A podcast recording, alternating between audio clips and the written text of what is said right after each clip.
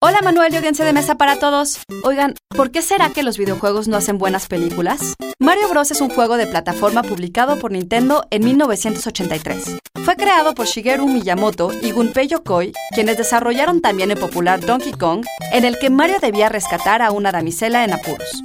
En 1993, el juego dio lugar a una película protagonizada por Bob Hoskins y Dennis Hopper, titulada Super Mario Bros. y que fue un rotundo fracaso.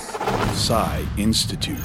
Masterpiece Your Life. En realidad, Hollywood no ha producido hasta la fecha una sola película basada en un videojuego que haya obtenido más del 50% de aprobación en el sitio Rotten Tomatoes. Y la cinta basada en un videojuego con mayor puntuación en Metacritic es Mortal Kombat de 1995.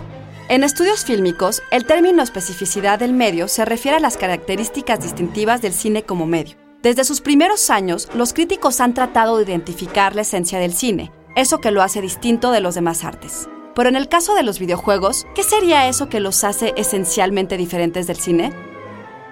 Así como en un juego de plataformas donde la jugabilidad se centra en maniobrar a los personajes a través de una serie de plataformas mientras esquiva y salta obstáculos, en un juego de pelea es el jugador quien toma el control durante el combate, permitiéndole convertirse en ese personaje. Y después de todo, ¿quién querría ser solo un espectador? Texto original y guion de Antonio Camarillo. Yo soy Ana Goyenechea y nos escuchamos en la próxima cápsula SAE.